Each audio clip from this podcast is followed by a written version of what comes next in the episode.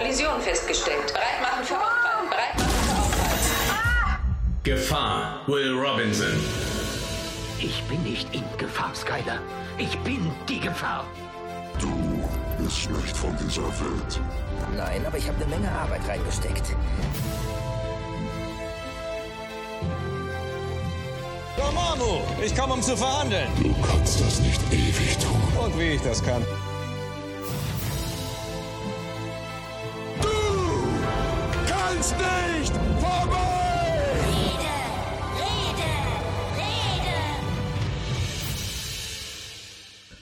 Es ist Sommer, es ist heiß und die Serienrepublik hat sich vorgenommen, trotz der ultra starken Hitzeeinwirkungen von außen eine neue Serienrepublik aufzunehmen. Hallo, hier ist der Tim und ich grüße meine Mitpodcastenden einmal hier in Köln, den Tobias. Hallo Tobias. Hallo Tim, ja, wir haben es geschafft, uns doch nach naja, fast einer Stunde vor eine Aufnahme zu setzen. Ja. Darüber reden wir nicht. Ach so. Viele Grüße an die Kollegen von äh, Studio Link, äh, Ultraschall und Reaper. Das ist nicht leicht, was ihr da anbietet. Ich äh, werde unter den heutigen Beitrag mal ein Video verlinken, ein Tutorial. Und dann möchte ich äh, von jedem, der sich das angeschaut hat, hören, ob er sich das zutraut. Nein, es war, äh, es war anspruchsvoll. Aber wer das wahrscheinlich relativ problemlos hingekriegt hätte, ist unser großer Techno-Experte, der Olli in Frankfurt. Hallo Olli. Hallo zusammen. Naja, das weiß ich nicht, Techno-Experte. Aber hallo zusammen. Ja. Wir setzen den Ultraschall-Hub demnächst bei dir auf. Techno-Musik. Wäre vielleicht aber wirklich nicht die schlechteste Idee. Vielleicht äh, mag die Software einfach hier das Kölner Umland nicht. Irgendwie das Klima und äh, funktioniert hier nicht so, wie es soll. Man weiß es ja nicht. Wer weiß. Ja, aber darum soll es heute nicht gehen. Äh, heute geht es äh, unter anderem um eine kleine Retrospektive, denn wir waren ja tatsächlich jetzt schon etwas länger nicht mehr auf Sendung. Es ist ja immer so, man nimmt sich vor, äh, wöchentlich einen Podcast zu produzieren oder spätestens zweiwöchentlich und dann wird es wieder zweimonatlich. Es tut uns leid an die Leute, die uns vielleicht doch noch regelmäßig hören. Danke, ihr seid so treu. Für euch machen wir das noch. Ähm, Ja. aber in der Zeit waren wir ja nicht ganz tatenlos. Wir hatten ja, wie ihr sicherlich in eurem Podcatcher gesehen habt, auch eine kleine Sondersendung zwischendurch. Wir haben es ja alle nicht geschafft, obwohl wir es eigentlich in den letzten Jahren sehr gerne getan haben, auf die RPC in Köln zu gehen, die Roleplay Convention. War ein bisschen schade, Olli, ne? Es war super schade, aber ich war in Champaign, Illinois. Äh, das war auch schön. Hm, Und Der Ort heißt tatsächlich Champagne. Der heißt tatsächlich Champaign, ja. Ist zweieinhalb Cool. Autostunden südlich von Chicago, ist ein absolutes Nest. Und, Und was ja, trinkt man da so? interessanterweise kein Champagner. Oh. Also ich denke, den Witz können die da nicht mehr hören, aber Welchen Witz? Den verstehe ich nicht. Hast du denn wenigstens trotzdem mal gerissen? ja, wir haben ihn angedeutet, Ah. aber äh, ja. Ja, schade. ja, nein, denn also RPC dieses Jahr ist für uns leider ausgefallen. Ähm, aber wir haben jemanden hingeschickt, einen sehr erfahrenen Serienrepublik äh, Außenreporter. Der Felo war mit der Miranda da und äh, wer das gerne hören möchte, dem sei sehr unser letzter Podcast ans Herz gelegt, die Serienrepublik aus Mai. Äh, da gibt es eine sehr interessante Berichterstattung aus Köln, aus den Kölner Messehallen von äh, Star Wars Figuren, die man anmalen kann und äh, Schweinefleisch, das man nicht essen konnte. Ja, der arme Felo hat dieses Jahr kein Schweinefleisch bekommen. Das ist hart, Das ja. war die größte Enttäuschung, glaube ich, für ihn. Ja, hat er sich ja so drauf gefreut auf das Schwein. Und das erinnert mich an, an Olli, der ja vor einiger Zeit schon äh, fasziniert äh, sich Gedanken darüber gemacht hat, ob überhaupt so ein Schwein eine ganze Mahlzeit ist oder ob man da noch mehr dazu packen sollte. Völlig richtig. Und ich bleibe dabei. Ja. Ein Schwein, ich habe nichts gegen Schwein. Es ist, und das ist auch super lecker, was sie da anbieten. Aber mir fehlt da irgendwie die andere Hälfte, damit ich es als Gericht bezeichne und nicht nur als Stück Fleisch. Aber 5 Kilo Schwein ist doch eindeutig eine ganze Mahlzeit. Ja, ich, Fleisch ist mein Gemüse, gibt's, gell? Aber Ja. ich, ja, Heinz äh, Schwung? genau, aber ich, ich weiß es nicht. Ja, ja es ein Bier ist- dazu trinken. Es ist wahrscheinlich vielleicht gar nicht als Mahlzeit gedacht, sondern als Snack. Und ein Snack ist ja dehnbar, der Begriff. Das stimmt. Schweinesnack. Was auch dehnbar ist, ist das große Twitter-Umfeld. Wie ihr wisst, äh, sind wir ja mit unserem Account Serienrip bei Twitter aktiv und da haben wir jede Menge Freunde und bekannte Podcasts um uns herum. Und da bin ich doch kürzlich auf einen anderen Podcast aufmerksam geworden, der sich mit einem Thema beschäftigt, mit dem wir uns, ich glaube, in unserer zweiten offiziellen Sendung auch schon beschäftigt haben. Und zwar dem Rick and Morty Podcast. Und den möchte ich euch dann doch auch mal ans Herz legen. Wer also schon damals Spaß hatte bei unserer Sendung und unseren Gedanken, die wir uns über Rick and Morty gemacht haben äh, und äh, der das quasi permanent haben möchte für alle Rick and Morty Folgen, der sollte da mal reinhören. Bei Twitter sind die Jungs und Mädels zu finden unter rickandmorty.de, gar nicht bescheiden, also quasi mal das gesamte Deutschland im äh, Twitter-Handle vereinheitlicht. Ähm, und die haben auch eine Homepage und die Homepage dürfte sein rickandmorty.radio kastriert, allerdings mit c.de. Vielleicht verlinke ich auch diesen URL nochmal unterhalb der Show Notes. Jetzt haben wir aber unsere Pflicht und Schuldigkeit getan. Ach, Tobias, du hast noch was aus der Traumschifffeld. Ja, wir mussten ja mit Schrecken feststellen, dass äh, Captain Burger oder wie Tim sagt, Captain Burger das Traumschiff verlässt. Er war ja nur sechs, sieben, acht, neun, zehn Jahre da, glaube ich. Das Viel ist zu kurz. erschreckend, oder? Ja, kurz nachdem aus, naja, okay, aus äh, wirklich nachvollziehbaren Gründen Beatrice, die gute Beatrice, das Schiff verlassen hat nach 80 Berufsjahren. Das war ja schon ein schwerer Schock für alle Hardcore-Fans. Mhm. Ähm, aber jetzt, dass Sascha Hehn das Traumschiff verlässt, ich finde das wirklich sehr, sehr schade. Erschüttert die deutsche Fernsehunterhaltung quasi in ihren Grundfesten. Das kann man sagen. Ja, ich meine, das ist wirklich, das sind Änderungen, die äh, wird wahrscheinlich auch der normale ZDF-Zuschauer aufgrund seines hohen Alters auch nicht mehr verkraften. nee, wahrscheinlich nicht. Und wer soll danach kommen? Das wäre ja, als ob Captain Picard das Raumschiff Enterprise verlässt und es keinen Nachfolger gibt. Ja, das muss man sich mal vorstellen. Das geht ja gar nicht. Oh Gott, habe ich gerade wirklich Star Trek mit Traumschiff verglichen? Ich fasse es nicht. Ich Es wüsste, ist- kein, ich wüsste keinen besseren Vergleich. Ja, das ist mir klar. Äh, ja, ich äh, schiebe es jetzt einfach mal auf die Hitze. Es ist warm, alle Fenster sind zu, weil wenn man podcastet, muss es ja ruhig sein und äh, ich drehe hier gerade ein bisschen am Rad. Hm. Äh, also fangen wir am besten auch direkt mit unserem heutigen Thema an. Ähm, wir haben uns äh, mal wieder in unserer Liste von möglichen Themen vertieft und einen gemeinsamen Konsens gefunden. Eine Serie, über die wir alle gerne reden möchten. Und da bietet sich meistens der Science-Fiction-Bereich an. Heute allerdings nicht nur Science-Fiction, es ist auch ein bisschen Klassik, würde ich sagen, denn das, was wir heute zum Thema haben, das gab es auf den Bildschirmen schon mehrfach zu sehen. Es ist also eine Neuauflage. Ähm, es geht um die Netflix-Produktion Lost in Space. Verschollen zwischen fremden Welten hieß das heißt das Original. Ähm, in den 1960er Jahren gab es das zum ersten Mal zu sehen und da geht es, wie ihr ja wisst, um die Familie Robinson. Und mit dieser Serie setzen wir uns heute auseinander, aber zuvor, denke ich, macht es Sinn, sich schon einmal ähm, die anzuhören, wie es dazu gekommen ist, dass diese Serie auf unserem Bildschirm überhaupt zu sehen ist. Die Produktionsdaten. Produktionsdaten. Ähm, wir haben es schon gesagt, der Name offensichtlich Lost in Space. Das äh, hat der Tim auch schon gesagt, gab es zum ersten Mal 1965 als TV-Serie unter dem Namen Lost in Space und dann nochmal 1998 als Film, ebenfalls unter dem Namen Lost in Space und eben jetzt aktuell auf Netflix, nicht Netflix, auch Lost in Space. Äh, wie fing das an? Äh, 2014 hat äh, Legendary Television und äh, Synthesis Entertainment den Reboot von Lost in Space geplant und die haben sich damals schon die Screenwriter, äh, den oder die beiden Screenwriter Matt, ach diese ganzen Namen, können die Leute nicht einfachere Namen haben? Sazema. Sazema und Burke Sharpless geholt und die haben das dann zusammen äh, für Netflix entwickelt. So dass 2015 Netflix gesagt hat, ja, da sind wir dabei. Und im Juni 2016 hat Netflix tatsächlich die erste Staffel als zehn Episoden bestellt und hat äh, Zach Estrin als Executive Producer und Showrunner dazugehört. Ja, am 13. April 2018, also so mittellang her, kam das dann tatsächlich auf Netflix dann raus. Was lange währt, wird äh, endlich gut, richtig? Ja, Also, ja. äh, nachdem Wobei- es so viele Vorlagen gegeben hat. Das ist im Ursprung von einem Typen namens äh, Irvin Allen, der hat das äh, geschrieben und erfunden, der ist auch mittlerweile schon tot.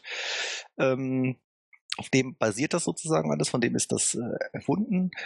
Dann haben wir eine ganze Reihe an Executive Producers, um ehrlich zu sein, die Namen sagen mir alle nichts. Zach Estrin, Kevin Burns, John Jashny, Matt, äh, den hatten wir jetzt schon, Sazama, Burke, Sharp, Les, Neil, Marshall und Mark Helwig. Ähm, ist das normal, dass das so viele Leute sind? Also ich glaube, das kann schon mal sein. Lost in Space ist jetzt auch eine relativ große Produktion, ne? Da wird äh, jede Menge Geld reingesteckt und je mehr Geld beteiligt ist, desto mehr Produzenten hat man wahrscheinlich.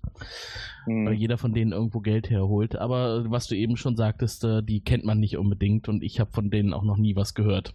Kevin Burns erinnert mich irgendwie an einen Filtereffekt für Fotos. Ach, der heißt, glaube ich, Ja. Ken Burns, ne? ja, ja, ja. ähm, ja, also sind auch eine Menge Studios dran äh, beteiligt. Ich habe den Eindruck, da hat jeder einzelne Executive Producer so eine Art Studio mitgebracht. Hier Legendary Television, Clickety Clack Productions, Synthesis Entertainment, Apple Box Entertainment, Sesama Sharpless Productions. Gut, naja, also da sind eine Menge Leute dran beteiligt gewesen. Läuft jetzt auf Netflix. Die einzelnen Folgen gehen so 47 bis 65 Minuten, äh, je nachdem halt, zehn Stück sind das. Ähm, von wem die Musik ist, habe ich es nicht geschafft rauszufinden. Wäre mir jetzt aber auch nicht besonders in Erinnerung geblieben. Tatsächlich mir auch nicht. Also ich könnte mich jetzt an die Titelmusik auch ad hoc nicht mehr erinnern. Würde ich fast sagen, hat wahrscheinlich gar keiner. Doch, hat bestimmt einen. ja, ja, ich weiß. Ja, ähm, die, die Hauptdarsteller, äh, um sie mal kurz zu nennen, falls das jemandem etwas sagt, äh, ist Molly Parker, Toby Stevens, Maxwell Jenkins, Taylor Russell, meiner Sandwall, Ignacio, Serikio. Danke und Parker Posey. Schade, jetzt haben wir leider keine Namen mehr zum Vorlesen. Das macht echt Spaß zuzuhören. Ja, ganz lustig. Ja. Hat so ein bisschen was von Loriot, mit Ja. der, äh, wo sie da die ganzen englischen Sachen Ja, sprechen. Dabei ist Olli eigentlich derjenige von uns, der Englisch am besten sprechen sollte. Mit wegen, Abstand. wegen am meisten Erfahrung damit. Aber mit Namen ist das ja so eine Sache, ne? Man weiß ja nicht so richtig, wie sie gerne auch persönlich ausgesprochen werden möchten. Das kommt noch hinzu, ja. Ja, das äh, war's eigentlich an den Produktionsdaten. Ja, das ist doch äh, einiges an Hintergrundwissen schon. Und ich habe ähm, fairerweise, muss ich das an der Stelle sagen, leider äh, den Tobias übersprungen. Wir, wir wollten uns ja eigentlich zuerst mal über den Inhalt unterhalten. Tobias, Lost in Space, wer das noch nie gehört oder gesehen hat, worum geht's denn da überhaupt? Ja, der Inhalt ist eigentlich relativ kurz. Es handelt sich um eine sogenannte Robinsonade. Sprich, Menschen verirren sich und müssen gucken, wie sie weiterkommen. In dem Fall ist es halt, dass äh, die Erde ich sag mal, verlassen werden muss, weil es halt nicht mehr schön da. Also denkt sich die Menschheit, wir bauen mal ein äh, Raumschiff und fliegen weit, weit weg. Sie wollen halt mit der Resolute auf den Planet Alpha Centauri. Auf dem Weg dahin sieht man halt, wie diese äh, Familie Robinson, die Protagonisten der Serie, irgendwie in ihrem kleinen äh, eigenen Raumschiff innerhalb des großen Raumschiffes an den äh, am Tisch angeschnallt sind und irgendwie Karten spielen und dann rumpelt's. Und dann gibt's auch schon richtig äh, äh, mal, richtig Ärger im Schiff, weil irgendwie stürzen sie dann ab und naja, nach dem Absturz merken sie, dass sie auf einer völlig unbekannten Welt sind und finden dann heraus, dass sie nicht nur weit weg von ihrem eigentlichen Ziel, sondern sehr weit weg sind, und zwar durch ein Wurmloch noch viel weiter weg, als jemals ein Mensch zuvor gewesen ist. Und äh, tragischerweise, oder wenn man schon im Mist sitzt, dann kommt es noch heftiger. Sie sind auch noch in einem Gletscher und das Schiff droht richtig ins Eis einzubrechen, beziehungsweise äh, einzufrieren. Und dann sind wir schon voll in der Handlung drin. Also, wie gesagt, Kurzmotiv ist, jemand verirrt sich und muss gucken, wie es weitergeht. Okay, ja, das, das, könnte, das würde auch auf Castaway mit Tom Hanks passen. Das ist ja auch eine Robinsonade. In das ist Tat. eigentlich der erste. Das basiert ja alles auf ähm, die Schweizer Familie Robinson aus dem 18. Jahrhundert, was ein Schweizer Pfarrer geschrieben hat. Ja, und letztendlich, wenn man sich an so einem historischen Stoff orientiert, dann hat man natürlich auch gewisse Verpflichtungen, das Material einzubauen. Und Lost in Space, ich weiß nicht, ob ihr die beiden vorhergehenden Serien oder ich glaube, ein Film war dabei und schon mal eine Serie, ne? Ein Film von 98, genau, und eine Serie aus den 60ern. Genau.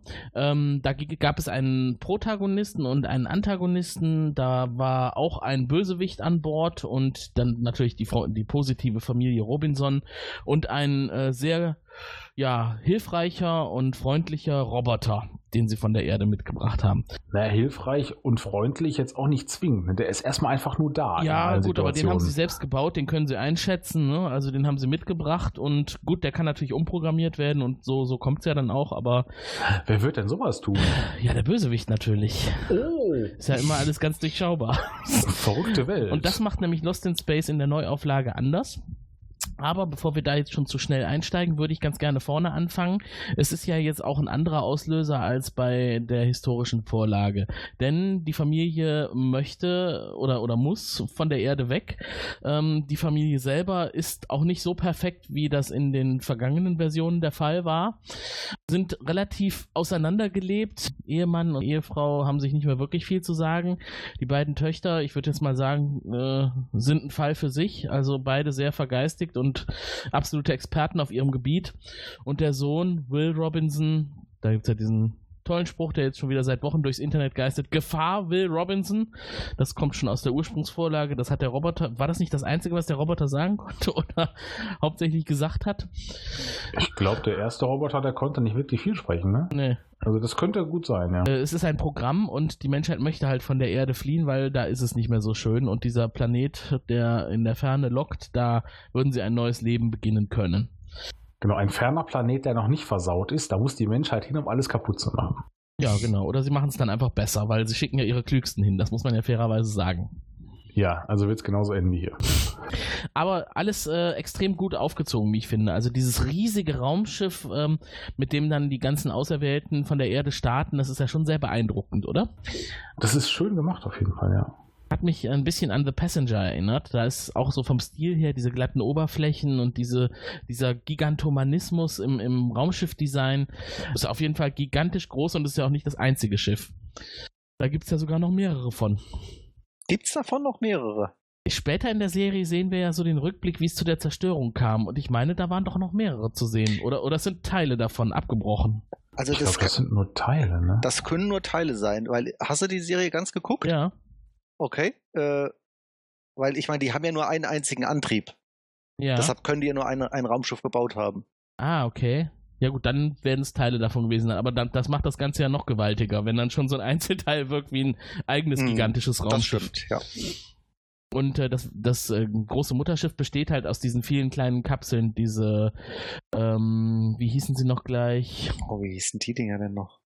Die Jupiters, oder? Ja, Jupiter, Jupiters genau. natürlich. Ja. Natürlich heißen sie, wie sollen die sonst heißen? Das ist der einzig logische Name für so Ja. Dinge. Klaus Bärbel wird ja komisch klingen. Oder Genau. Bob. Also mit der Jupiter 2 flieht die Familie Robinson. Und ähm, andere tun das auch. Und äh, ja, sie landen auf dem Planeten und das, was Tobias eben gerade schon angeschnitten hat, das ist ja eigentlich eine relativ spannende Kiste, ne? Sie landen in, im Gletscher auf einem zugefrorenen, nee, äh, zunächst ist er gar nicht zugefroren, See. Nee, genau, zuerst ist noch Wasser. Ja. Genau. Sie wassern also.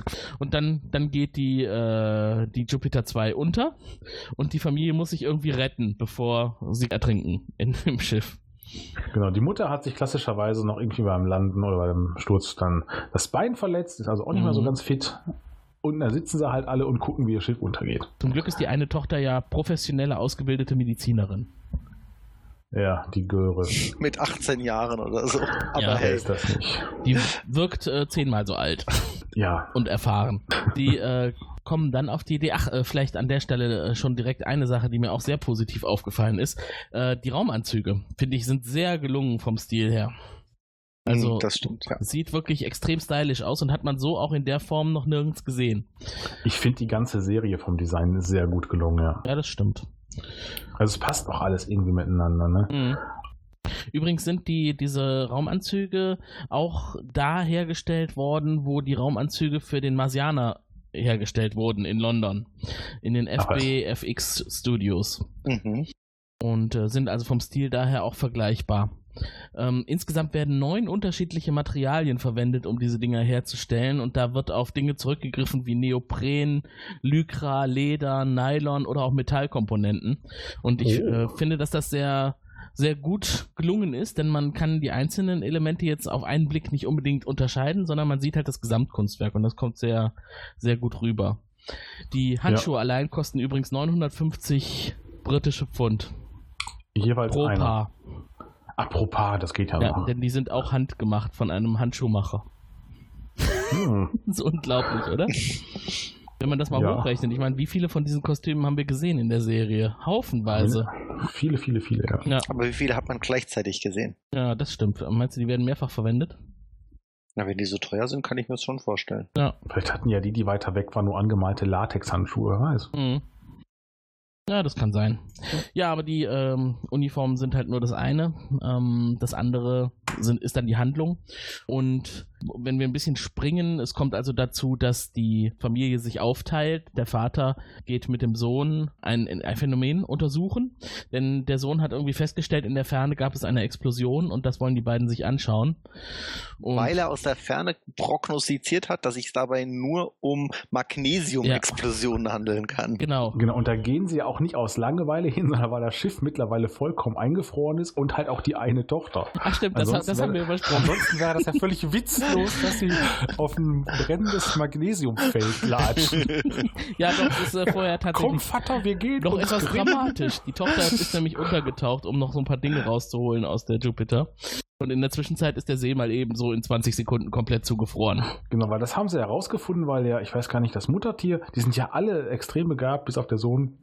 Äh, Die hat herausgefunden, oh, wir steuern hier gleich auf einen unglaublichen Kälteschock zu und dann wird hier alles sofort gefrieren. Mhm. Und dann hat der Vater die Idee, Jung, du bist klein, du passt durch die Luke.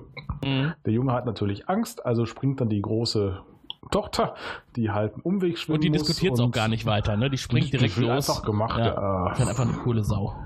das ist halt alles so A-Team-Menschen. Ne? alles, das sind die Besten. Ja. Jedenfalls, da die dann halt eingefroren ist, müssen halt dann Vater und Sohn, weil der Supersohn das rausgefunden hat, halt dann zu diesem Magnesium, weil das halt sehr heiß verbrennt. Mhm. twink, twink. Und Magnesium auch unter Wasser brennt, ne?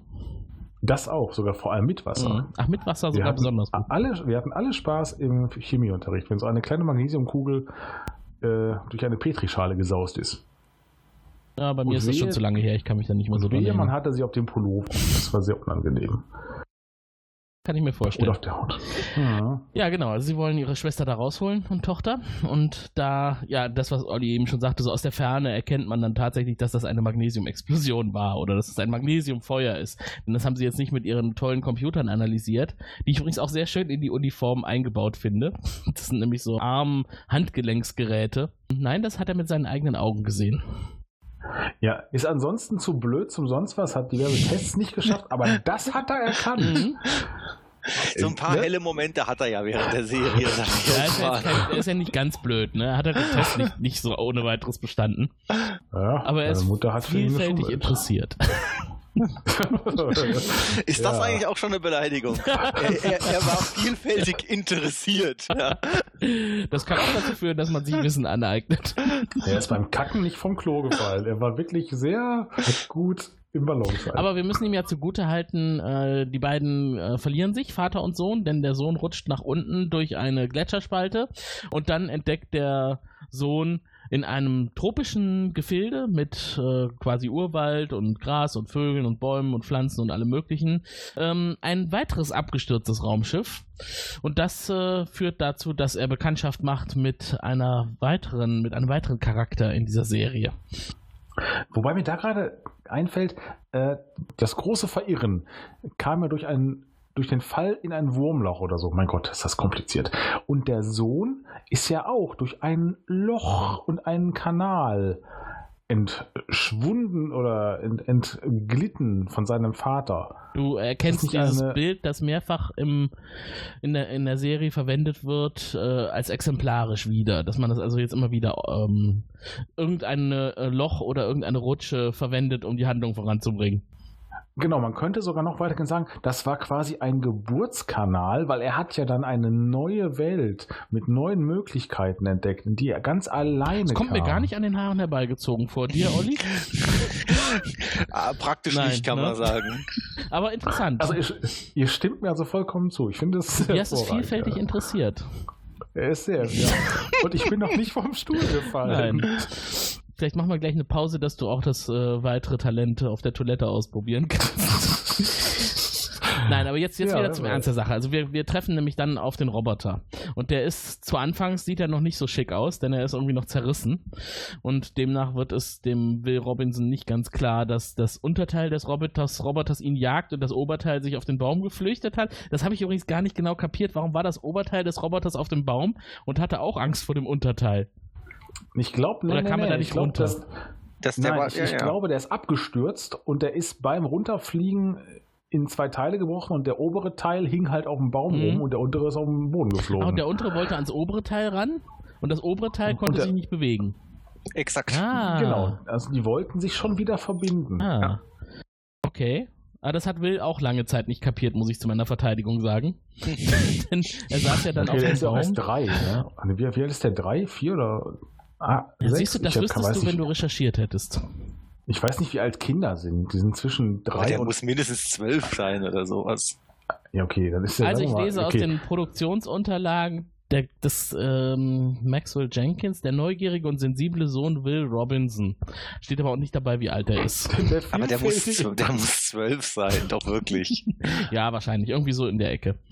Mm, Und ähm, der sitzt also auf dem Baum, weil er vor dem Unterteil geflüchtet ist von dem Roboter und ähm, da oben trifft er auf das Oberteil und ja, irgendwie irg- stellt er irgendwann fest, er kann da ja nicht ewig oben sitzen bleiben und die weiteren Geschehnisse führen dazu, dass der Roboter sich wieder verbindet und die beiden eine eine, ja, es ist keine freundschaftliche Beziehung, die sie aufbauen, aber irgendwie ist der Roboter ihm verpflichtet und äh, beschützt ihn ab dem Zeitpunkt, aber man weiß nicht so recht, was es mit dem Roboter auf sich hat. Er ist ja ein kein menschengebauter Roboter, sondern ein Alien-Roboter. Das Foto habt ihr ja wahrscheinlich schon in unseren Shownotes gesehen. Der sieht relativ cool aus. So in der Form habe ich bisher auch noch keinen Roboter in einer Science-Fiction-Produktion gesehen, dass also die Kommunikation und die Emotionen über eine Dot-Matrix, eine riesige Dot-Matrix vermittelt werden. Ja, und der, der Kopf wirkt halt so ein bisschen wie eine Kapuze, Mhm. ne? Wo nur dieser, wie, wie so eine Art Visier quasi rausguckt. Mhm. So ganz leicht. Ja, und man weiß nicht genau, was, was will er denn jetzt überhaupt. Man erkennt ab und an, der kann ja von neutraler Stimmung auf wütende Stimmung umschalten. Ne? Dann wird das Gesicht plötzlich rot. Also alle Punkte verwandeln sich dann in rote Farbe. Und das ist dann so auch der Verteidigungs- und Angriffsmodus. Aber auch warum er jetzt Will Robinson irgendwie beschützt und warum die beiden irgendwie sich da angefreundet haben, in Anführungszeichen, und was er sonst noch für Pläne hat, das weiß man nicht. Und das kommt auch über die gesamte erste Staffel nicht so richtig raus. Ja, auch warum er sich dann optisch, ich sag mal, eher dem Menschsein anpasst. Ursprünglich hat er ja zwei Beine, zwei, doch zwei Beine und vier Arme, Mhm. was ja dann wiederum dem Spinnenmotiv aus den äh, ursprünglichen Filmen und Serien wieder recht nahe kommt. Und um sich irgendwie dann äh, äh, vielleicht einzuschmeicheln, wie auch immer, oder dem Will Robinson halt dann das was Vertrautes zu geben, äh, gibt er sich eine Art menschenähnliche Form, Mhm. dass er halt aus diesen vier Armen zwei macht, indem er sie zusammenknotet. Und das ist halt die Frage, weil, da frage ich mich auch, hat er das jetzt bewusst gemacht, um einfach zu sagen, ja, ich bin empathisch, da findest du Ich mich glaube, das ist einfach unpraktisch, mit diesen vier Armen rumzulaufen. Oder man bleibt überall hängen und äh, kann nicht so einfach durch schmalere Stellen durchmarschieren. Dann wäre ja praktischer, wenn er gar keine Arme hätte. Ne? Also, Ja, ich weiß. Weiß nicht, Arme sind ja auch wieder praktisch. Vielleicht ist einfach so zwei Arme so der praktische Kompromiss aus nicht zu vielen und nicht zu wenigen. Ich glaube aber schon, also meine Meinung, ich glaube schon, dass der Roboter hat ja irgendwie dann so eine Art Lebensschuld bei Will, weil er ihn irgendwie gerettet Mhm. hat. Und aufgrund dieser Lebensschuld, wie viel Sinn das jetzt macht, kann man drüber diskutieren, aber aufgrund dieser Lebensschuld äh, ist er dann sozusagen, macht er alles, was der, was der, was der Junge sagt Mhm. und gleicht sich auch ein bisschen optisch eben dem Jungen an. So auch als Empathie würde ich jetzt nicht sagen, aber so als äh, Ausdruck, du bist mein Meister. Mhm. Ich will so sein wie du oder kann, vielleicht sowas, ich weiß es nicht. Ja, das kann gut sein. Es kommt ja auch später zu anderen emotionalen äh, Geschehnissen zwischen den beiden, also dass der Junge den Roboter umarmt und solche Geschichten. Ne? Ähm, Mhm. Das kann schon sein, dass ja auch, dass die Hersteller dieses außerirdischen Wesens auch emotionsbegabt sind und sowas dann vielleicht auch in ihn eingebaut haben. Könnte aber auch alles einfach ein Bug sein. Ich sag mal, eigentlich war es ja so eine Art Kampfroboter gewesen und dann ist er in der Mitte zerrissen worden. Ich meine, da kann ja, also wenn ihr jetzt hier so ein System in der Mitte zerreißt und einfach wieder zusammensetzt, kann es ja alle möglichen Arten von Fehlern geben, Mhm. oder? Da ist der Emotionschip kaputt, ne? Ja, Zum Beispiel. das kann schon sein. Ähm, ich glaube, das ist auch eine Sache, die wir jetzt nicht spoilern werden. Im weiteren Verlauf der ersten Staffel äh, sehen wir noch mehr von dem Roboter und den seinen Mitbürgern in Anführungszeichen. Die haben auch eine Vorgeschichte, die auch zu der Familie Robinson eine Beziehung hat. Aber eigentlich die ganze Zeit über, während man die erste Staffel schaut, weiß man nicht so richtig, was hat es mit dem auf sich. Ist der jetzt gut oder böse oder kann der jederzeit wieder, wieder umschalten? Oder aufwachen aus seiner Lammfrommheit und dann doch böse Dinge tun. Außerdem, so richtig gut klappt das ja auch nicht im Umgang mit den weiteren abgestürzten Raumschiffen, denn die Robinsons sind nicht alleine da auf dem Planeten. Äh, es sind doch einige mehr noch da unten gelandet und die versuchen sich jetzt natürlich zusammenzuraufen, um dann von dem Planeten auch wieder wegzukommen. Denn so richtig gesund ist das nicht, auf dem Planeten zu bleiben.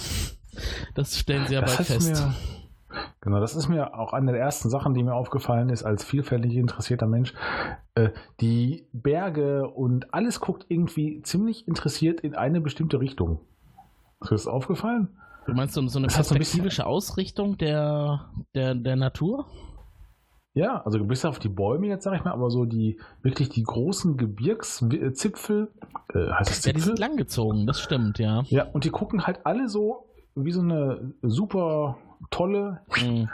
Gucken die nach oben rechts oder oben Aber bei links. dem anderen Raumschiff, was da an der Kante lag, ne, was da abgestürzt war, wo sie dann noch rein sind, Ja. um die Energievorräte da rauszuholen, da sieht man ja auch so den Blick nach unten und da sind die Berge ja kreuz und quer, ne? In diesem ja, Talkessel. aber halt alle irgendwie sehr lustig Ja, spitz. also interessant sieht das schon aus. Wie gesagt, noch, man kann es nur noch mal sagen, das Setting ist wirklich extrem gelungen. Also es ist natürlich äh, offensichtlich irgendwo auf der Erde gedreht, also hier da, wo wir auch leben. Aber man, man Nein, wirklich. da sind die jetzt nicht auf so einen fremden Planeten geflogen dafür. Nein. Das hätte ich aber erwartet Und von es Netflix. ist wenig im Studio gedreht worden. Klar, natürlich die Innenansichten des Raumschiffs, aber die haben auch sehr viel draußen in freier Natur gedreht. Und ich hatte nicht zwischendrin, wie man das häufiger bei billigeren Produktionen erleben muss, das Gefühl, da sind sie jetzt nur irgendwie in den Wald irgendwo in Kanada marschiert und haben dann da ihre außerirdischen Naturszenen gedreht. Das haben sie hier nicht gemacht. Also sie haben schon einen guten Location Scout oder ein ganzes Team von Location Scouts gehabt und das sieht sehr gut aus. Nehm, ich nehme es ihnen ab, dass es ein fremder Planet ist. Hat natürlich auch mit CGI einiges Ja, eingebaut. ja. Ne? Ja, ja.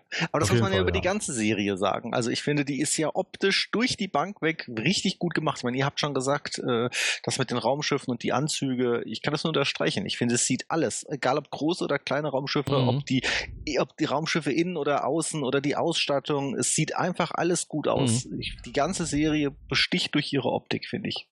Ja, und Absolut. da ja. ist sie ja eigentlich auch bei den Vorgängern ganz gut dabei. Die waren ja auch eigentlich für ihre damaligen Verhältnisse auch gut gemachte Science Fiction. Mhm. Ich habe Schwierigkeiten, mich ins Jahr 1965 rein äh, zu versetzen.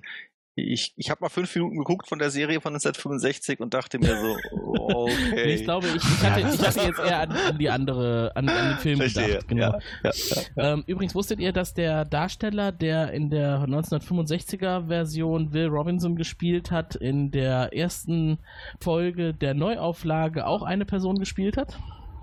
Nein. Bill, Bill Mummy, genau. Bill, ach, Den Mami, kennen wir ja, eigentlich auch aus Babylon 5, da spielt er Linier, den Attaché von Dylan.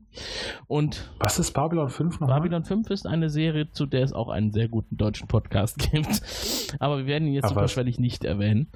Ähm, Ach so. der, der spielt auf dem, auf dem Mutterschiff einen Wissenschaftler, der umgebracht wird. Hm.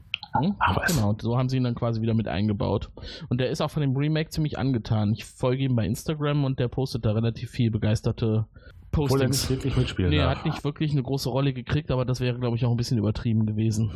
Hier, Junge, wir sind Fan von dir, du darfst nach 10 Sekunden sterben. Äh, das ist. Ja gut, ich denke mal, es wird weiterhin Rückblenden geben, ne? auch weil die Person, die ihn umgebracht hat, ja weiterhin eine wichtige Rolle spielt. Und Rückblenden, das ist ja ein Stilmittel, da bedient sich diese Neuauflage von Lost in Space sehr gerne.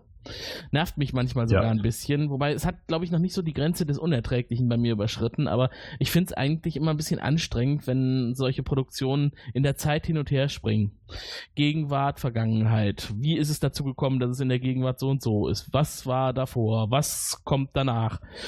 Äh, auch gerade so dieser Hintergrund der Familie, ne, mit der lustigen Situation, wo der Vater anruft zu Weihnachten und äh, ja, nach Hause kommt und ähm, das benutzt wird, um zu zeigen, dass die Familie halt wirklich so ein bisschen speziell ist. Weil er, ähm, er tut so, als wäre er irgendwo auf der Welt und äh, ist aber eigentlich im Garten. Das ist ja unser Gebüsch. Mhm, Äh, genau. Und sofort kommt die Analyse. ne? Oh, nee, der kann ja gar nicht da und da sein, weil da ist ja Mhm. dunkel und hier ist auch dunkel, also muss er schon mal auf derselben Hemisphäre sein, wenn nicht sogar äh, Stückchen Mhm. nebenan. Guten Tag. Okay, kein, kein Mensch mag Klugscheißer. Das stimmt wohl. Was mich gerade beschäftigt, ich habe dadurch, dass wir jetzt gerade schon auch über die Vergangenheit gesprochen haben, Neuauflage der Serie und die Filme vorher, wie kommt das eigentlich, dass Netflix neuerdings so viele Sachen aufgreift, die es schon mal gegeben hat? Ist das ein Trend gerade, diese Retro-Neuauflagen? Ist ja schon, auch hier Akte X gibt es auf einmal eine zehnte oder dreizehnte Staffel, ne? Alles, was vorher schon mal erfolgreich war, wird wieder neu verwurstet. Haben die kreativen Menschen dieser Welt keine neuen Ideen oder sind die alten Sachen einfach so gut gewesen? Ich denke mal, das Grundmotiv in vielen Dingen ist einfach gut und wird deswegen weitergemacht. Und vielleicht haben Leute auch tatsächlich Angst oder die Produzenten, was komplett Neues zu machen. Äh, aber mittlerweile ist ja der schnöde Mammon doch ein nicht unerheblicher Faktor dabei. Produktionen, egal jetzt ob bei Netflix, im Kino oder sonst wo, ich meine, das sind halt heutzutage auch immer so zig Millionen Dollar Produktionen und mit zig 50 Millionen, 100 Millionen für Kinofilme sind ja auch 100 Millionen nichts. Da sind natürlich, denke ich, schon die Verantwortlichen sehr unter Druck, da nicht zu viel rum zu experimentieren.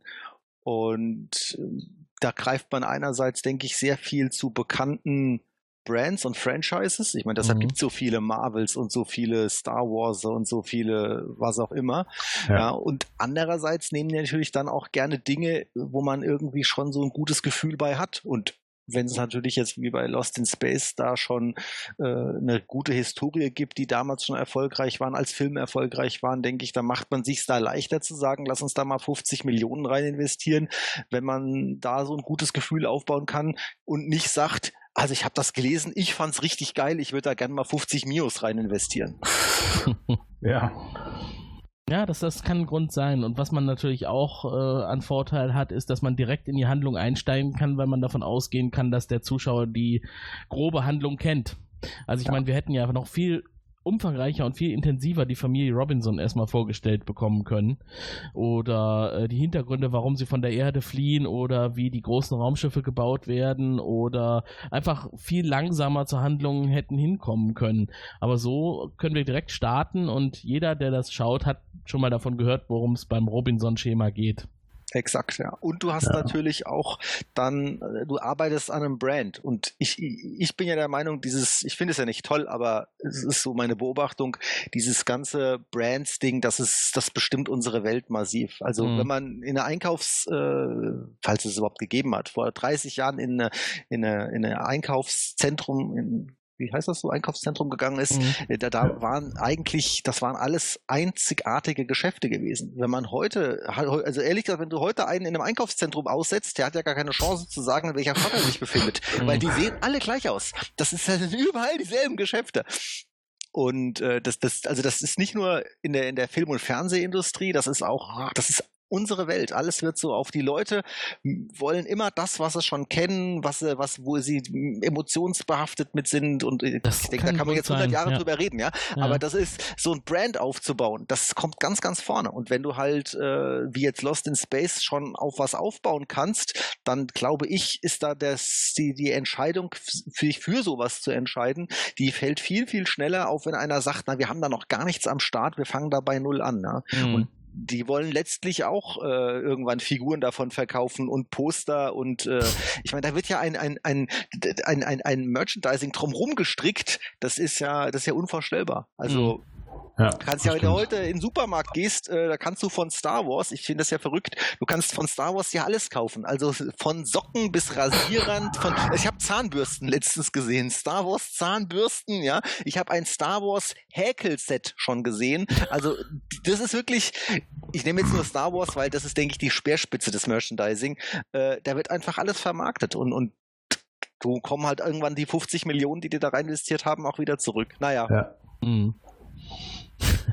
ja, das ist schon, das ist schon eine Sache, die darf man nicht außer Acht lassen. Und auch gerade dieses Uniforme, dass die Menschen eigentlich das erwarten, was sie kennen und äh, auch sonst nicht groß andere Dinge haben möchten. Das ist einerseits traurig, wenn man sagt, es ist halt alles immer gleicher und immer weniger einzigartig, aber dafür wird die Welt auch einfach immer berechenbarer. Also man geht weniger Riesen, Risiken ein zu leben, weil man alles kennt um sich herum. Und es ist alles schon mehrfach. Ist irgendwie traurig, oder? Was ich gerade beschreibe. Ja, aber das beklagen ja Philosophen generell über die Mhm. aktuelle Entwicklung der Menschheit. Äh, Richard David Precht hat das ja neulich irgendwie auch gesagt. Äh, wir schweifen jetzt massiv ab, ne? aber äh, zum Thema, der Mensch will keine Risiken mehr eingehen durch unsere elektronischen Helferlein Smartphones. Jeder weiß immer und überall, wo er ist. Er kann sich jegliche Informationen per Knopfdruck äh, sofort herholen. Man muss, was du sagtest, ja auch keinerlei Risiken mehr eingehen, keine großartigen. Die Gefahr, sich zu verlaufen und dadurch über Umwege neue Dinge zu entdecken, wird quasi komplett ausgeschaltet. Ich meine, nicht umsonst gehen die Leute so gerne zu Fastfood-Läden, weil es schmeckt überall auf der Welt gleich. Ne? Ja, das stimmt. Also was das Konsumverhalten angeht, da mag der Mensch, glaube ich, ungerne Veränderungen. Andererseits guckt er sich gerne Horrorfilme an, um sich dann noch, doch nochmal zu erschrecken. Ne? Aber was, was Netflix getan hat, äh, als es sich dazu entschieden hat, Lost in Space neu aufzusetzen, das war schon ein bisschen was Spezielles, denn ähm, in den letzten Jahren, seit Netflix so stark im Kommen ist und immer wieder neue Inhalte präsentiert werden, äh, ist ja dieses Binge-Watchen so in den Vordergrund getreten. Ne? So das Durchsuchten einer ganzen Serie, so dass du quasi an einem Wochenende fünf Staffeln äh, von irgendeiner, na gut, fünf vielleicht nicht, aber zwei, zweieinhalb Staffeln irgendeiner Serie so Stück für Stück für Stück für Stück alles direkt hintereinander äh, gucken Ja. kannst.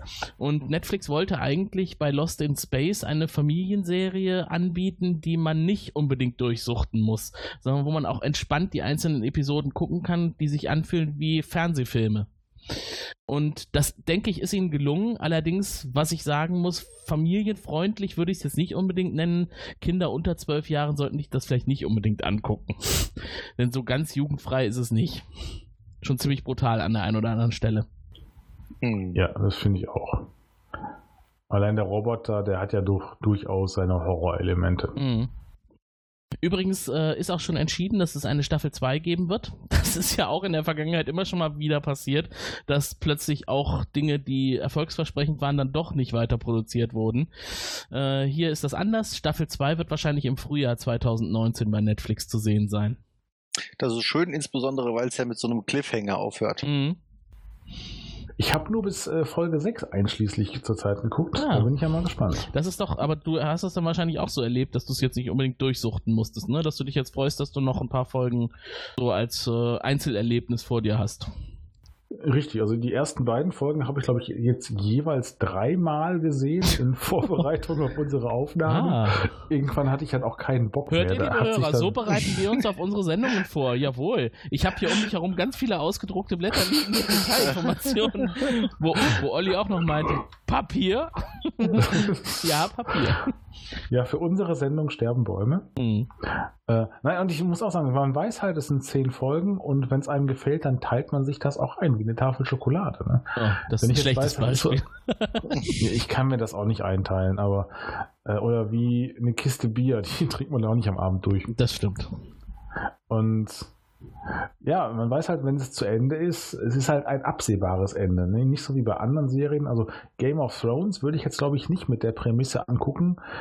Ab und zu mal eine Folge angucken, Nee. weil dann kann ich froh sein, wenn ich das Ende überhaupt noch erlebe. Darf ich da mal an Pastewka erinnern? Das kann man nicht machen bei Game of Thrones.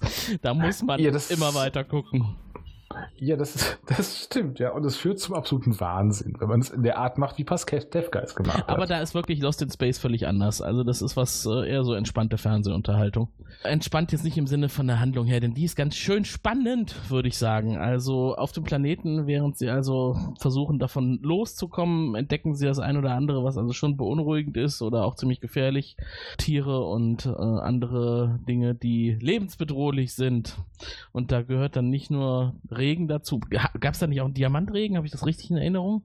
Ja, in der ersten, in der zweiten Folge, äh, genau, hat quasi Diamanten oder geregnet. Das ist doch Also ärgerlich, zumindest- oder? Dass man dann nicht zurück nach äh, auf die Erde fliegt und dann mal so ein bisschen äh, Regen mitbringt. Ja, das ist äh, richtig, ja. Aber man will ja, man kann ja nicht alles haben. Wobei bei den Gefahren des Planetens, da ist mir eine Sache, da- das hat mich total gestört. Äh, auf diesem Planeten gibt es Gebirge, da gibt es große Wälder, da gibt es vieles, was man in Montana oder Kanada wahrscheinlich finden könnte. Äh, und dann findet ja hier Maureen, glaube ich, heraus, dass der Planet einen sehr kurzen Lebenszyklus hat, Mhm. äh, weil der, spoilern wir jetzt zu sehr? Nee, ne? Demnächst mal kaputt gehen könnte. Ja, wir sagen jetzt nicht warum, denn das ist schon relativ spektakulär, warum er kaputt gehen könnte. Genau. Und dass man, und ein anderer sagte dann irgendwie, ja, die Bäume haben auch irgendwie alle nur einen Jahresring. Mhm. Okay, das ist die Frage halt, wie lang ist da ein Jahr? Wie schnell müssen diese Aber- Bäume wachsen? Den kannst du ja schon quasi beim Wachsen zugucken. Ja, vor allem, warum leben sie dann ausschließlich nur ein Jahr? Hm. Sterben die direkt nach einem Jahr, weil das gehört sich einfach so? Oder existiert der Planet nur ein Jahr? Nur wie kann dann alles so schnell innerhalb eines Jahres da kommen und wieder gehen? Ich finde, es sind so einige Dinge in der Serie, die machen die Serie jetzt nicht schlecht, das meine ich nicht. Ich, ich finde, ich will es nur angesprochen haben. Die machen so aus so einem logischen oder physikalischen Perspektive nicht so richtig viel Sinn. Und, also ich habe den Ja. Eindruck, viele Dinge werden halt so erzählt, weil sie irgendwie für die Geschichte irgendwie Sinn machen, weil sie für die Geschichte notwendig sind. Und dann nimmt man das einfach so als Fakt. Dass das eigentlich kompletter Schwachsinn ist, stört da nicht so richtig. Mhm. Und ich finde, das ist so diese, diese mit den Bäumen und dass die nur ein, ja, das macht null Sinn, sorry, was soll das, ja? Genau. Auch, auch diese ganze, warum dieser Planet kaputt macht, kaputt geht, finde ich, macht irgendwie null Sinn. Äh, auch glaube ich, dass das, äh, dass das, also wenn die mir sagen würden, ja, in 10 Millionen Jahren geht der Planet kaputt, würde ich sofort sagen, ja, das ist so eine typisch astronomische Größenordnung, 10 Millionen Jahre, das passt. Aber so, ja, in vier Wochen geht der kaputt. nee, das ist Unsinn. Wir sind ja. halt gerade hier gelandet und jetzt geht er auch schon direkt kaputt. Genau. Also da sind so ein paar Dinge, auch diese, äh, ich will das, wo ich spoiler das jetzt nicht, aber wie die da letztlich, äh, sag ich mal, äh, das ganze Problem lösen, das finde ich auch äh, kompletter Okay, Humbug. ja. Also da, da sind einige Dinge dabei, äh, die machen irgendwie keinen Sinn, aber die sind halt notwendig, um die Geschichte zu erzählen. Ich finde, das kann man der Sache auch verzeihen, weil Science-Fiction-Serien sind ja in der Regel jetzt nicht richtig realistisch. Ich meine, die biegen irgendwie die Physik immer so, dass es funktioniert für die Serie, oder? Darf ich darauf hinweisen, dass die Prinzipien, die in Star Trek angekündigt wurden, vielfach von der Wissenschaft im Nachhinein schon bestätigt wurden? Warp-Antrieb Okay. kann zum Beispiel genauso funktionieren mit einer Warpblase, dass man also nicht das Raumschiff selber bewegt, sondern den Weltraum. Oder äh, ja, hier äh, Handheld-PCs, Tablets waren auch bei Star Trek schon als erstes zu sehen. Inzwischen hat sie die Industrie erfunden. iPads. Ich bin jetzt aber, also ich möchte jetzt nichts gegen Star Trek sagen. Ich glaube aber, dass viele Dinge auch in Star Trek einer den aktu dem, dem aktuellen Stand der Wissenschaft nicht wirklich genügt. Hm. Ja, immerhin gibt es ein Technical Manual zu Star Trek. Ja, dann muss es ja stimmen. Ja, genau. hey, Was es ist aufgeschrieben gedruckt, ist, ist oder? wahr. Was gedruckt ist, stimmt. Wie, wie meine Unterlagen, Olli. ja. Ja, die sind sehr schön. An dieser Stelle vielleicht der Hinweis an unsere Hörer. Habt ihr Lost in Space schon gesehen? Äh, dann sagt uns doch mal, was ihr über diese neue Produktion von Netflix denkt. Seid ihr auch der Meinung, das ist nichts zum Binge-Watchen? Das kann man ganz entspannt mal so einzeln gucken. Wenn man Lust auf gute Fernsehunterhaltung hat, dann bekommt ihr jetzt von unserer reizenden Christine Kontaktdaten und dann freuen wir uns auf euer Feedback. Ruft uns an unter Telefon 0221 570 70 70. Schickt ein Fax an 0221 570 70 71 oder eine E-Mail an info at serienrepublik.de. So, da wird unsere Mailbox bald überquellen vor lauter Rückmeldungen. Oh, äh, wir wissen ja schon gar nicht mehr, wo wir die Rückmeldungen aufbewahren sollen, weil es so viele sind. Ja, wir machen mal irgendwann eine Sondersendung nur mit Rückmeldungen. Ja, Lost in Space haben wir jetzt äh, grob über die Handlung gesprochen. Wir haben einiges über die Darsteller und über die Machart ähm, erwähnt. Ähm, worauf wir noch nicht so richtig eingegangen sind, die Darsteller hatte Olli ja zu Anfangs auch mal äh, vorgelesen. Kennt man die eigentlich von woanders her? Ich habe äh, mal ein bisschen recherchiert. Toby Stevens, das ist ja der Vater. John Robinson, den kennt man zum Beispiel auch aus James Bond 007, stirbt an einem anderen Tag. Aha. Molly Parker spielt Maureen Robinson, die kennt man aus House of Cards und Deadwood. Und die Kinder, Taylor Russell zum Beispiel, die hat bei Falling Skies mitgespielt. Auch eine sehr gute Serie, kann ich hier empfehlen. Judy wird von Mina Sandwell gespielt. Die kennt man aus Maggie's Plan, Freeheld, Jede Liebe ist gleich. Und Will Robinson, gespielt von Maxwell Jenkins, der hat bei Sense8 mitgespielt und Betrayal. Und Sense8, da kriegen wir äh, noch im Juni die abschließende Folge zu sehen und dann ist die Serie auch vorbei. Weil es auch dazu schon Stimmen gibt, dass es eigentlich nicht nachvollziehbar ist, dass Netflix Sense8 abgesetzt hat.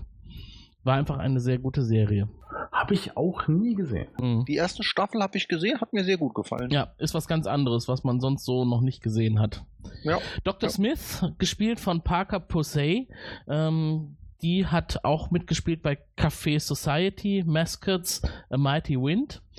Und Don West, Ignazio Sericchio, äh, da äh, gab es vorher Auftritte bei Bones, die Knochenjägerin, oder die Trauzeugen AG. Ach, Genau. gut zu wissen. Die Trauzeugen AG, den äh, werde ich, glaube ich, dringend mal nicht gucken müssen, ja. Warum nicht? Das klingt sehr hoch Das uninteressant. klingt einfach nur nach einer schlechten ins Deutsche Übersetzung. Ich mag ja dann auf, äh, auf äh, Englisch heißen. Also Best Man Company? Vielleicht.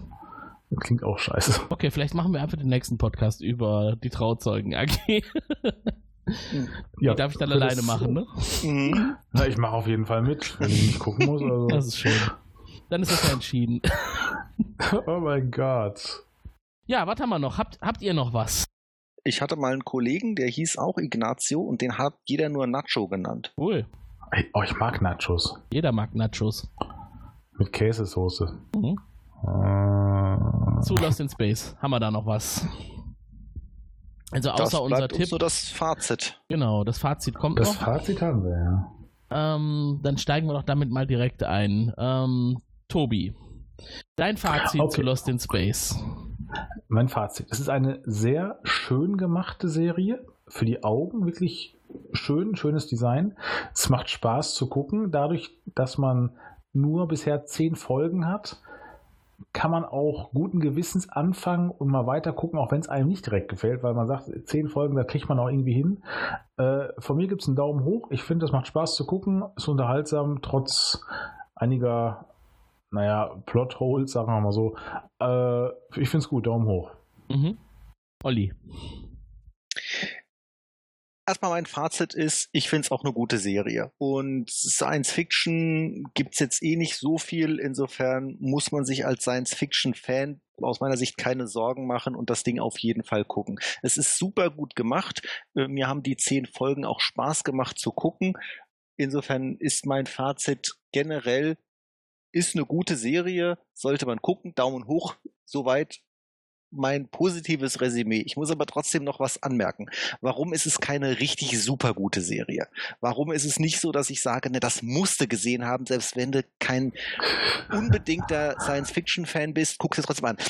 Das Problem, was ich bei der Serie sehe, und das finde ich wirklich schade, ist, dass sie sich nicht getraut haben, die Handlung nicht in der, in der, in dem, in dem Rhythmus zu erzählen.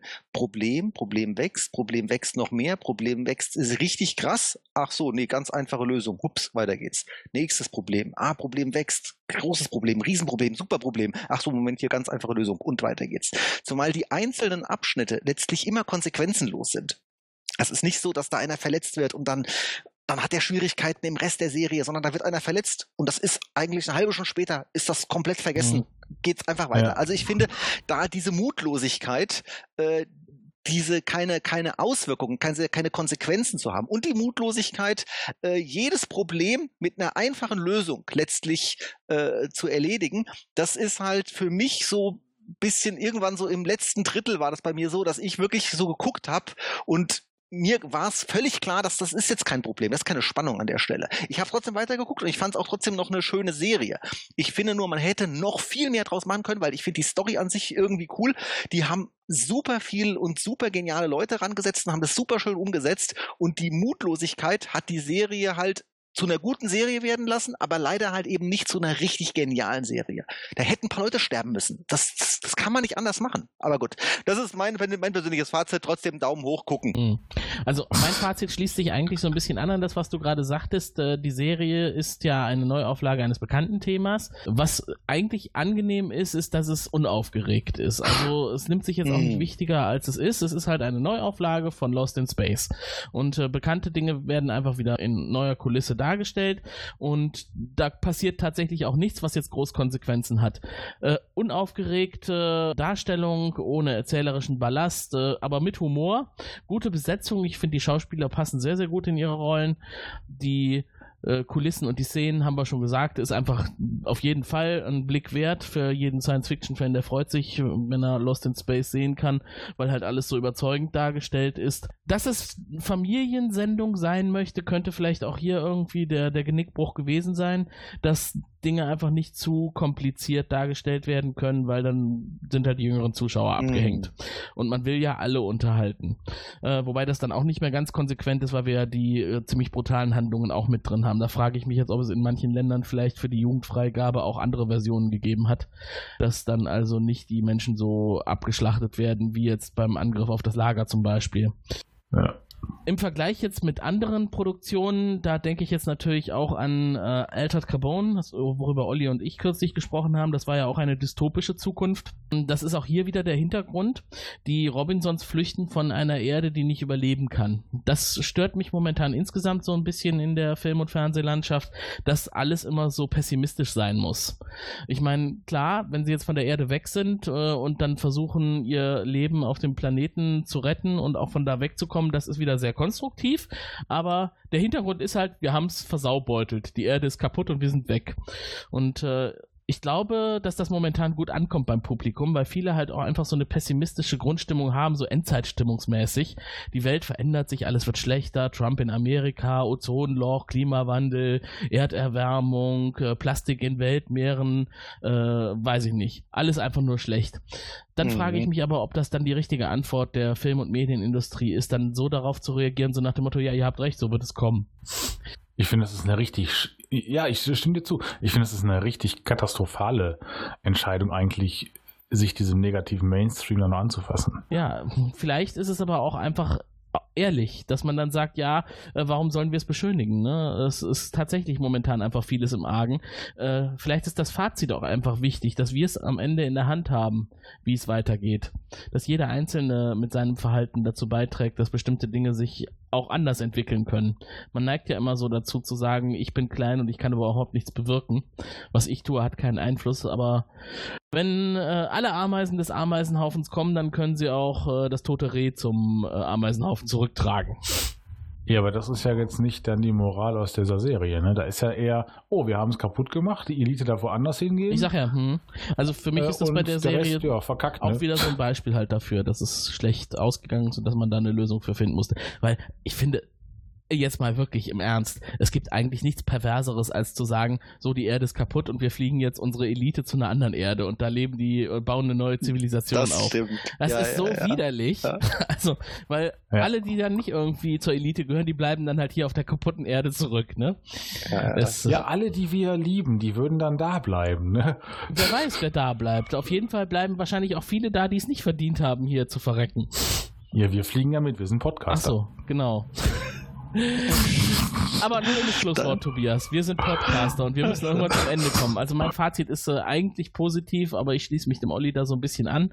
Ähm, vielleicht auch noch mit dem Hinweis, liebe Film- und Fernsehschaffende, bitte macht doch mal ein bisschen mehr positivere Geschichten. Das muss ja nicht langweilig sein. Es kann ja auch einfach mal nur mit einem Tenor sein, der ja lebensbejahend ist. In diesem Sinne. Auf das Lebensbejahende. Auf das Lebensbejahende. Ich freue mich, wenn wir in wenigen Wochen, ich hoffe, es dauert nicht so lange, dann mit der nächsten Ausgabe unseres Podcasts für euch am Start sind. Bis dahin könnt ihr ein bisschen in die Vergangenheit hören. Wir haben ähm, ja ein umfangreiches Episodenarchiv auf unserer Homepage oder auch in eurem Podcatcher. Neuerdings gibt es da auch unseren Tochter-Podcast Frell zu abonnieren. Der hat es endlich geschafft, nach zwei Monaten durch die iTunes-Registrierung durchzukommen. Herzlichen Glückwunsch, liebe iTunes-Leute. Ja, er hat es endlich geschafft. Oh ja, super. Momentan vermischen Ganz sich toll. zwar die Episoden noch mit der Serienrepublik, aber es gibt auch einen eigenen Frell-Feed, den man abonnieren kann. Es ist alles äh, nicht so einfach. Aber äh, wenn es einfach wäre, würde es ja jeder machen. Genau. Das stimmt. Also, ich wünsche allen einen schönen Sommer und äh, weitere warme Tage, die jetzt kommen werden. Wir werden auch weiterhin nicht das Klima scheuen und für euch produzieren. Genau, wir werden nicht versumpfen. Macht es gut. Genau. Bis dann. Tschüss. Tschüss.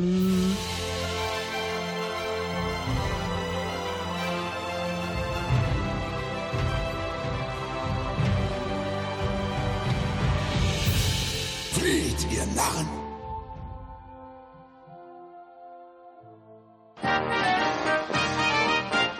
Eine Produktion des Podcast Imperiums.